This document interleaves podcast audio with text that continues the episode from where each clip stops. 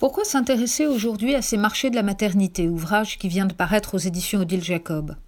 D'abord parce que, bien qu'un ouvrage collectif, il porte la signature d'une grande dame qui vient de disparaître, Martine Ségalen, à laquelle cette chronique veut rendre hommage.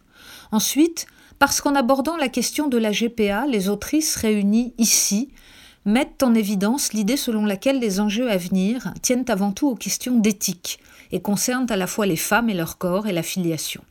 Alors je ne rentrerai évidemment pas dans le détail des différents articles qui composent cet ouvrage, mais je voudrais, comme il s'agit, je l'ai dit, d'un hommage à Martine Ségalen, revenir sur la manière dont elle retrace les changements éthiques et sociaux qui ont bouleversé depuis les années 1960 la conception de la maternité, mais aussi du rapport que nous entretenons à l'idée de filiation et, au-delà, au sentiment aujourd'hui répandu d'un droit à l'enfant. Les raisons en sont à la fois les progrès de la science et de la médecine et la transformation des mœurs. Au cours des années 1970, on a vu émerger un problème central, celui de la stérilité longtemps imputée aux femmes et progressivement reconnue s'agissant des hommes. À ce problème, de nouvelles techniques viennent alors apporter un remède permettant aux couples infertiles de réaliser leurs rêves.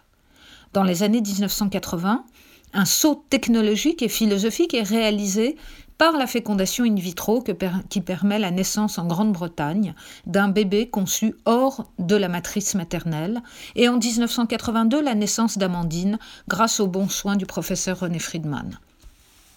La décennie 1990 voit se multiplier le recours aux FIV et à la fécondation in vitro, technique qui ouvre la voie aux mères porteuses, montrant au tournant du siècle une emprise croissante des progrès scientifiques sur les corps des femmes. Mais ce sont les années 2010 qui, en France, vont faire basculer le débat autour du désir d'enfant en liant le thème d'homoparentalité et du désir de naissance. Ainsi, est-ce sous couvert de reconnaissance de leur droit à accéder à la paternité que les associations homosexuelles et lesbiennes militent en faveur de la GPA. L'un des enseignements de l'article tient dans le décalage qu'il fait apparaître entre progrès scientifique, évolution sociétale et décision politique. Devons-nous considérer que les individus ont un droit inaliénable à réaliser leurs désirs, fût-ce au détruisement d'autrui? Faut-il au contraire penser que ce que l'on appelle l'intérêt général doit l'emporter et qu'il faut alors encadrer les nouvelles possibilités données par la science par des lois?